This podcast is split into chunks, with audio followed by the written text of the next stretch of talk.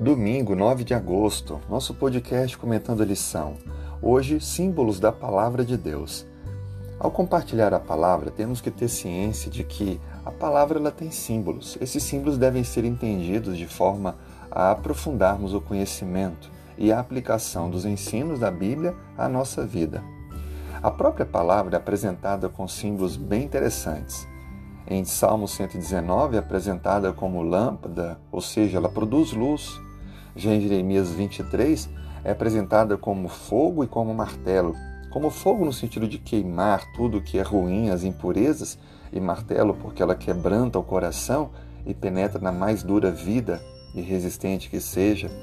Já em Lucas 8 a palavra é uma semente, porque produz vida, ela cresce, se desenvolve com o tempo.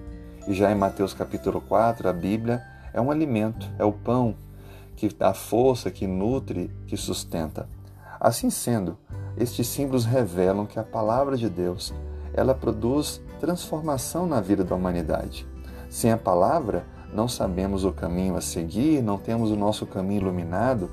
Sem a palavra, não há como percebermos onde estamos errados e nem como quebrantar o nosso coração muito menos produzir o nosso crescimento, desenvolvimento, e nunca estaremos saciados se não colocarmos a palavra, a Bíblia, como prioridade em nossa vida, na nossa busca diária.